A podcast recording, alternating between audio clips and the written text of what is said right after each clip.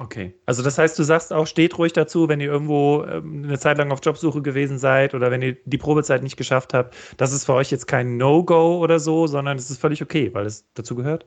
Und es kann passieren. Es kann, kann immer mal sein, dass man ähm, auch aus betriebsbedingten Gründen die Kündigung bekommt. Ähm, das, das ist ja erstmal nichts Verwerfliches und ähm, kann jedem passieren. Und jeder hat ja dann trotzdem auch wieder eine Chance verdient, äh, sich irgendwo anders vorzustellen. Aber wenn ich das Gefühl habe, ich müsste es irgendwie vertuschen, das ist meiner Meinung nach Unsinn. Okay. Weil ich es, wie gesagt, am Ende muss, muss ich äh, für, für die Akte, wenn es zu einer Einstellung kommt, doch alles dokumentieren. Und irgendwann kommt es zur Sprache. Ja, das auf jeden Fall. Okay. Also das heißt, das ist auf jeden Fall schon mal wichtig. Und ich meine, äh, Nicole und Thorsten, ihr habt es ja eben äh, auch schon zu Beginn des Interviews gesagt. Ne? Also ihr guckt nicht danach, ob jemand zehn Jahre im Betrieb war und wenn das jemand nicht war, dann hat die Person keine Chance, weil auch ihr kennt das, äh, dass man mal nicht so lange in der Firma ist, weil man gemerkt hat, das ist nicht so das Richtige für mich und dass man sich dann eben nach was Neuem umschaut. Okay, beide nicken übrigens, liebe Hörerinnen, liebe Hörer. Gibt es denn so No-Gos, sowas wie das Anschreiben darf nicht länger als eine Seite sein oder der Lebenslauf maximal eine Seite und alles zusammengefasst? Habt ihr, habt ihr solche, weiß ich nicht, Regeln quasi bei euch, äh, Nicole? Nein, also keine festen Regeln. Ähm, da, da, komme ich nur noch mal auf den Punkt zurück, tatsächlich vollständig. Ähm, ich, ich habe heute Morgen auch noch eine Bewerbung mir angeguckt, das war wirklich Anschreiben, Lebenslauf und nur ein, eine Kopie des letzten Arbeitszeugnisses. Und das war nicht jemand, der gerade erst aus der Ausbildung heraus ist und ähm, dann irgendwie 20 Jahre in, im, im, gleichen Unternehmen war. Es fehlten also wirklich, es fehlte alles an Zeugnissen. Okay. Und äh, das, da, da habe ich ehrlich gesagt wenig Spaß dran, ähm, da jetzt erstmal hinterher zu laufen und, und alles Mögliche anzufordern weil ich es auch nicht nachvollziehen kann. Ich meine, ich bewerbe mich um eine Stelle und ich will ja irgendwie die Qualifikationen auch nachweisen. Ähm, und dann sollte ich das auch tun und nicht erst irgendwie dazu aufgefordert werden. Ich hätte eine Idee, woran das liegen könnte. Ähm, aber Thorsten, willst du noch was dazu sagen? Ja, sehr gerne. ich, will, ich wollte dich jetzt aber auch nicht unterbrechen. Ähm, ich glaube, wichtig, ähm, ist zu sagen, dass die Zeiten, in denen es so klare Regeln gab und Anschreiben nur eine Seite und ähm, da, da gab es ja die dollsten Dinge in den letzten zehn Jahren. Ähm, ich glaube, die Zeiten sind vorbei. Ähm, keiner bei uns bekommt eine Absage, weil das Anschreiben mehr als eine Seite lang ist oder der Lebenslauf zwei oder drei Seiten lang ist. Ähm, da ist ja auch jeder ein bisschen kreativer. Ähm, es gab ja auch Zeiten, äh, da musste der Lebenslauf strikt nach gewissen Regeln und Abständen aufgebaut sein. Was wir jetzt sehen, ist, ähm, ja, dass viele Bewerber sich da vielleicht auch ein bisschen kreativ austoben, den Lebenslauf ein bisschen anders gestalten, farblich gestalten, vom Aufbau gestalten. Also da gibt es alle Möglichkeiten und ähm, kein konkretes No-Go, was wir jetzt, ähm, was wir ansetzen würden, um da Absagen zu verteilen. Ich glaube, die Bewerber müssen einfach da auch ein bisschen kreativ sein und ähm, ja, wie Nicole sagte, es muss am Ende strukturiert sein. Okay, okay. Ähm, was mir gerade eingefallen ist, warum der Mensch vielleicht nur das letzte Dokument mitgeschickt haben könnte, ich weiß es aber nicht, kann vielleicht sein, dass der so viele Dokumente hat, dass, es, dass er über die 5 MB kommt und einfach vermeiden wollte, dass seine Bewerbung zurückgeschickt wird oder ne, automatisch vom mhm. System abgelehnt wird. Aber wie ist das, ähm, wenn ich jetzt beispielsweise, ich lade alle meine Bewerbungsunterlagen, also meine ganzen Zeugnisse und so weiter in so einem OneDrive oder in so einem Google Drive oder sowas hoch. Funktioniert sowas für euch? Kann ich sagen, hier, ich habe eine Million Dokumente, aber aufgrund des Platzes von der Dateigröße her habe ich die da und da hinterlegt. Äh, könnt ihr auf sowas zugreifen als Personaler? Da gucke ich tatsächlich mal meinen Kollegen Thorsten an, der sich nämlich so schwerpunktmäßig auch unser, ähm, um unser Bewerbermanagementsystem kümmert. Da weiß ich gar nicht, ob es darüber irgendwelche Möglichkeiten gibt. Ich weiß, dass es früher durchaus, wenn jemand per Mail ähm, was geschickt hat, hat das mal früher mal über eine ZIP-Datei oder sowas gemacht. Aber. Ja, also tatsächlich ähm, Klar ist das grundsätzlich möglich, ähm, aber wir haben das Bewerbungsverfahren jetzt so aufgebaut, haben, äh, so aufgebaut, dass wir ja, ein Bewerbermanagementsystem haben online, die Bewerber sich dort bewerben können äh, und automatisch, wie es dann auch bei den meisten Unternehmen äh, der Fall ist, dann durch ein, durch ein Formular geleitet werden, wo verschiedene Fragen beantwortet werden können und wo man am, am Ende die Chance hat, ja, eins oder mehrere Dokumente hochzuladen. Und äh, Normalerweise passt das auch immer so von der Größe, von der MB-Zahl, das, was du gerade angesprochen hattest. Ähm, ich glaube, wenn man das da vernünftig zusammenpackt und ähm, eine vernünftige Anzahl an Zeugnissen hat, also da kann jeder seine Bewerbung wirklich vollständig hochladen. Ähm, spielt sicherlich auch so ein bisschen das Thema Datenschutz mit rein, ähm, das vielleicht nicht so hundertprozentig gewährleistet ist, wenn wir jetzt wiederum auf irgendwelche Clouds zugreifen, der Bewerber und so. Deswegen, als großer Konzern haben wir da so ein bisschen die eigene Struktur, die eigenen Datenschutzrichtlinien und nutzen halt eben, wie gesagt, unser Programm. Finde ich aber gut, dass du das nochmal sagst, weil, ähm, Ladies and Gentlemen, das hatten wir ja auch in dem Interview mit SAP. Schließlich bewerbt ihr euch ja bei dem Unternehmen und es zeigt ja, wenn ihr es schafft, halt alle diese Unterlagen auch in diese Dateigröße zusammenzupacken, ähm, dass ihr da die entsprechenden Fähigkeiten besitzt. Und das kann man sich ja heutzutage auch sehr, sehr gut zusammensuchen oder jemanden fragen, wie man die Dateien da möglichst klein macht. Ähm, ist euch ein Foto wichtig bei der Bewerbung, äh, Nicole? Hm. Also ähm, es ist kein, kein Ausschlusskriterium, wenn jemand kein Foto mitschickt. Aber ich finde immer, es, ähm, wenn man ein gut gemachtes Foto hat, rundet es die Bewerbung ab. Okay. Hm. Thorsten, deine Meinung? Also wir haben da keine Vorschriften. Ähm, die Bewerber können da frei entscheiden. Aber auch da eigentlich ganz klar die Aussage, ähm, spätestens wenn es zum Gespräch kommt, sehen wir den Bewerber oder die Bewerberin doch. Also warum nicht vorher gerne ja, schickes, professionelles Foto mitschicken, was irgendwie natürlich auch authentisch sein soll äh, damit es passt und ähm, dann rundet es die Bewerbung ab. Ja, ja finde ich gut, dass ihr das beide nochmal sagt, weil das ist, äh, ja, also es wird ja immer wieder davon gesprochen, dass man kein Foto braucht und das kann ich auch verstehen. Äh, Fun Fact allerdings an dieser Stelle, wenn du bei Xing oder LinkedIn kein Foto hochgeladen hast, wird dein, Foto, dein Profil halt auch nicht so hoch gerankt. Ne? Also irgendwie wird doch überall nach einem Foto gefragt. Ja. Und äh, das andere ist, ne, viele Menschen sagen ja auch, ja, aber das Foto von mir, oh, das ist so übel.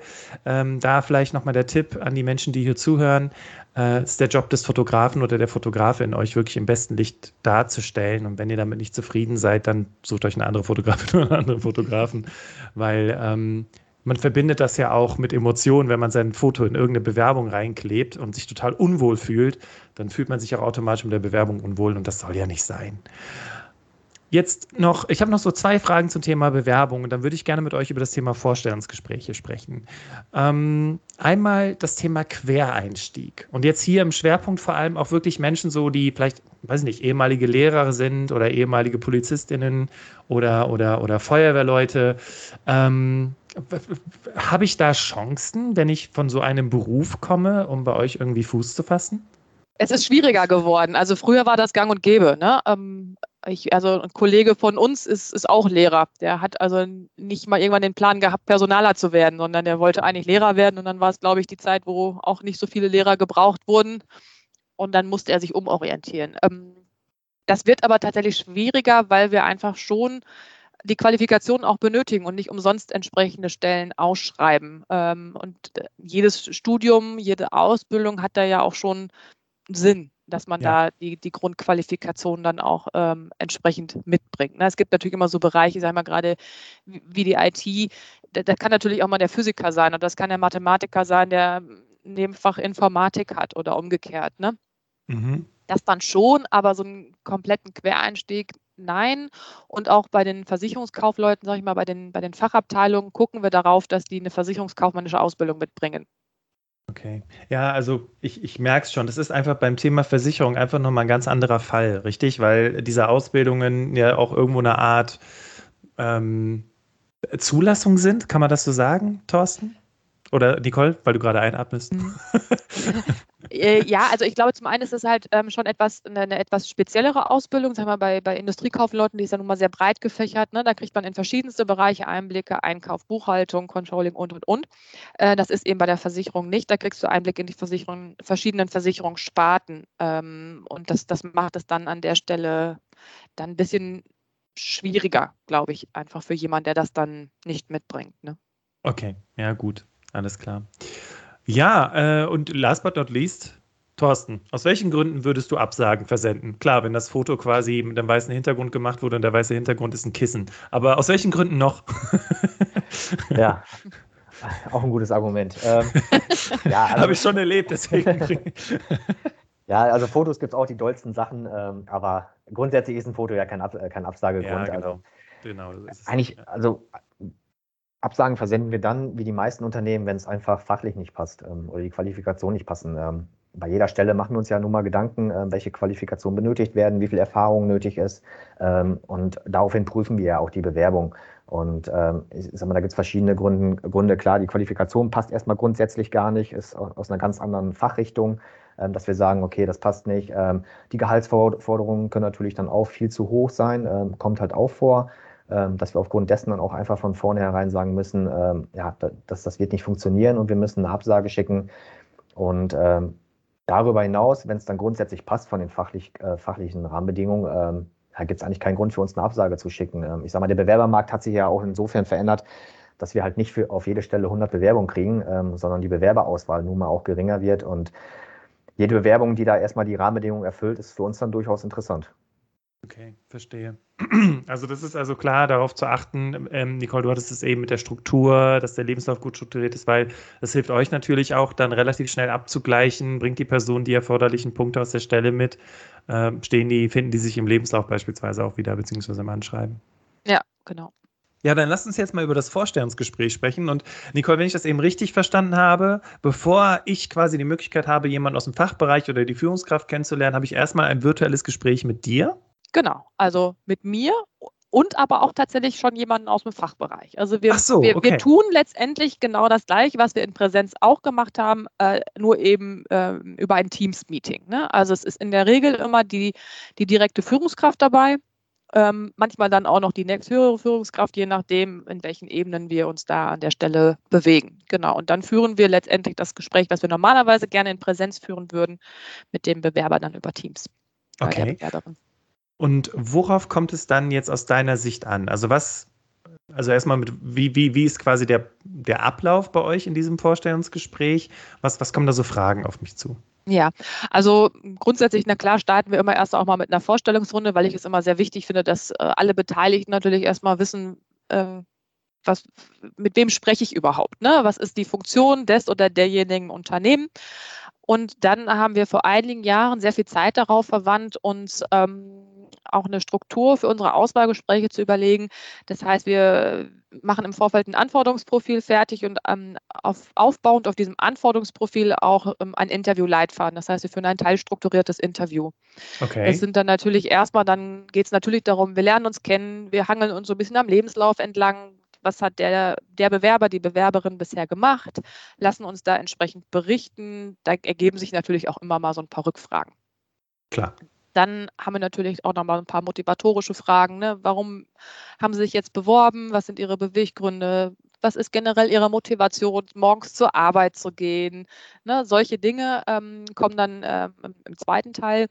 Und dann gibt es eben, ja, in Anführungsstrichen standardisierte Fragen. Wir arbeiten die natürlich jetzt nicht streng ab, weil es soll ja schließlich ein Gespräch sein und keine Prüfungssituation.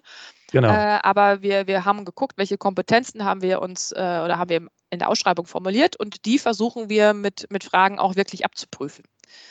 Ähm, das heißt, wenn wir zum Beispiel wirtschaftliches Denken und Handeln erwarten, ähm, dann versuchen wir das so ein bisschen rauszufinden, inwiefern der Bewerber diese Kompetenz mitbringt. Wo konnte er bisher im Beruf wirtschaftliches Denken und Handeln unter Beweis stellen? Wie gut ist, ist dem oder derjenigen das gelungen? Ähm, welche Ideen bringe ich selber ein, um in meinem Job wirtschaftlich zu agieren? Und dann haben wir im, im, Idealfall auch mit dem Fachbereich zusammen situative Fragestellungen direkt aus dem konkreten Job, ne, wo mhm. man dann nochmal ähm, ähm, fragen kann, so jetzt stellen Sie sich mal folgende Situation vor. Sie sind Mitarbeiterin bei uns in der Kraftfahrtabteilung und Kunde kommt mit folgendem Anliegen auf Sie zu. Wie würden Sie reagieren? Was würden Sie tun? Mhm. Einfach wirklich so ein bisschen in diese situative Fragestellung zu kommen und da arbeiten wir uns dann, sag ich mal, durch die Kompetenzen, bis wir dann am Ende eines Gespräches sind, wo dann natürlich nochmal gefragt wird, wie es dem Bewerber damit ergangen ist, gibt es noch Fragen vom Bewerber und wie ist natürlich dann der Ausblick, wie geht es weiter. Okay. Ich habe jetzt keine Tests oder sowas rausgehört oder eine Präsentation, ja. die man vorbereiten soll oder sowas. Also Präsentationen ähm, gibt es, also die machen wir auch, also dass wir mal Aufgabenstellungen im Vorfeld ähm, an die Bewerber rausschicken, nicht zwangsweise in einem ersten Gespräch, sondern ähm, wenn wir dann nach einem ersten Gespräch festgestellt haben, oh, das können wir uns gut vorstellen, das könnte gut passen, ähm, dass wir das dann für ein zweites Gespräch machen, um dann einfach nochmal in die fachliche Tiefe nochmal ein bisschen mhm. einzusteigen. Okay, verstehe. Ähm, das klang gerade eben, als du so nach dem motivatorischen oder nach den kompetenzbasierten, also es äh, gibt ja den Begriff unter Personalern, mhm. die kompetenzbasierten Fragen. Also das sind quasi die Fragen, wo es hilft, wenn ich euch im Prinzip einfach äh, ein konkretes Beispiel aus meiner beruflichen Erfahrung schildere, äh, wie bin ich mit diesem schwierigen Kunden umgegangen oder wie habe ich dieses Projekt umgesetzt, sowas in der Richtung? Ganz genau, ganz genau. Und da versuchen wir wirklich auch möglichst mal konkret zu werden. Ne? Also das, da, das stelle ich zumindest in vielen Gesprächen fest, dass sich da viele schwer tun ähm, und dann so gerne so ein bisschen an der Oberfläche kratzen. Und, und dann sage ich eigentlich immer wieder so, ja, denken Sie doch mal zurück an Ihren Job oder es muss ja nicht mal im Job sein. Es gibt ja auch ganz, ganz viele private Beispiele, wenn jemand sich irgendwie auch nochmal engagiert oder im Sport irgendwie aktiv ist, wo man ähm, ganz viele Beispiele bringen kann. Und das kann man dann auch gerne tun, weil das sind ja die Dinge, woran wir wirklich eine Kompetenz feststellen können. Weil erzählen kann man mir viel. Ja.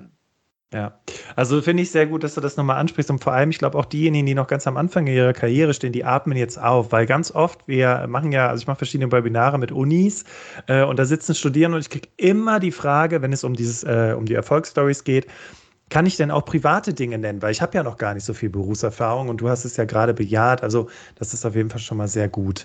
Ähm, ja, also ich, ich kann es mir vorstellen, äh, Thorsten, äh, ne, wenn man dann so, wenn, wenn ihr dann so fragt, ja, wie gehen Sie mit Konflikten um, dass dann die Person nicht sagt, ja, man, man setzt sich zusammen, findet einen gemeinsamen Nenner und dann ist das Ding durch, sondern dann geht es euch schon eher darum, wie bin ich in einem Konflikt gewesen und wie habe ich diesen Konflikt gelöst?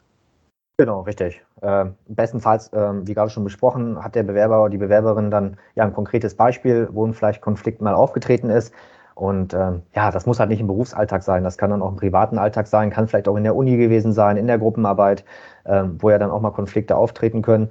Und ähm, uns interessiert dann wirklich, ähm, ja, wie ist, wie ist man da mit dem Konflikt umgegangen? Welche Rolle hat man in diesem Konflikt eingenommen? War man eher der Schlichter, der wirklich der proaktive Schlichter? Hat man sich ein bisschen zurückgezogen? Ähm, ich sag mal, in so Teamstrukturen gibt es ja auch ganz verschiedene Rollen und äh, das ist so der Kern, wo wir dann so ein bisschen rankommen wollen. Okay, cool. Hast du eine Lieblingsfrage im Vorstellungsgespräch? Sowas wie, okay, wenn ich den Thorsten Gremplinski, wenn der bei mir in der Terminbestätigung drin steht, dann weiß ich, dass der mir diese Frage stellt. nee, tatsächlich nicht. Das macht mich ja so unberechenbar. Aber nein, ich glaube, ähm, also ich bin jemand, ähm, ich, ich gehe da auch mit ein bisschen Gefühl ran. Ähm, klar haben wir ähm, ein Interview-Leitfaden und äh, wir haben da im Kern auch dieselben Fragen, alle Personalreferenten hier bei uns. Ähm, aber so ist es, glaube ich, aber auch bei jedem hier, ähm, dass jedes Gespräch trotzdem individuell ist, anders läuft. Und wir lassen uns ja auch ein bisschen auf den Kandidaten auf der anderen Seite ein. Äh, ja. Das heißt, je nachdem, wie der oder diejenige tickt, wie die sich verhält, wie nervös die sind, versuchen wir natürlich auch Rücksicht drauf zu nehmen und ähm, ja, dann auch die Fragen so ein bisschen drauf anzupassen. Ähm, wir sind, glaube ich, grundsätzlich kein Unternehmen, äh, wie man es auch mal hört, ja, wo die Interviews sehr stressig ablaufen. Ähm, vorhin kam mal das Stichwort äh, Stressfrage.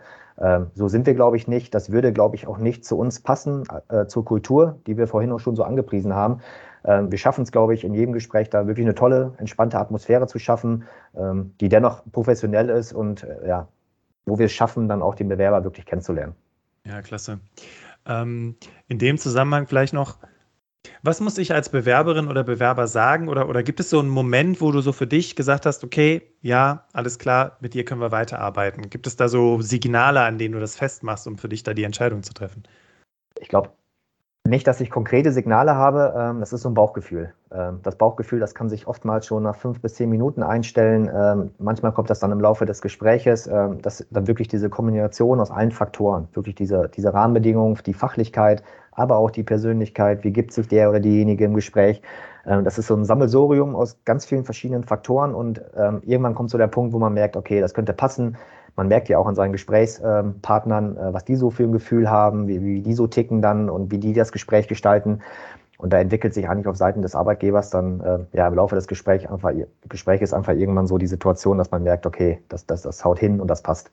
Okay, da gibt es jetzt nicht so ein, was man sagen muss oder so, damit du sagst, okay, Du bist es.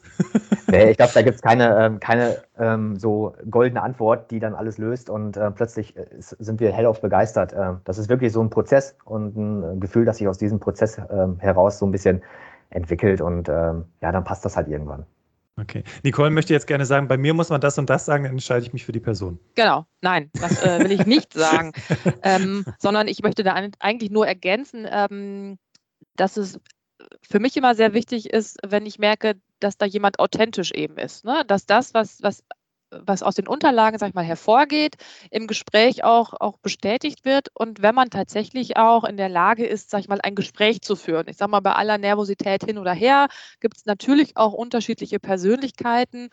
Ähm, aber ich finde es halt immer sehr schwierig, wenn ich immer wieder nachfragen muss. Und dann kriegt man so Subjekt, Prädikat, Objekt, Punkt und nichts weiter, weil dann kann man sich so schlecht kennenlernen. Ne? Mhm. Ähm, dass man, dass man einfach wirklich miteinander ins Gespräch kommt und über diese Beispiele einfach, ja, ein Gefühl dafür bekommt, ist der äh, Mensch, der mir gegenüber sitzt, jetzt authentisch und passt das zu dem, was auch im, in den Unterlagen steht.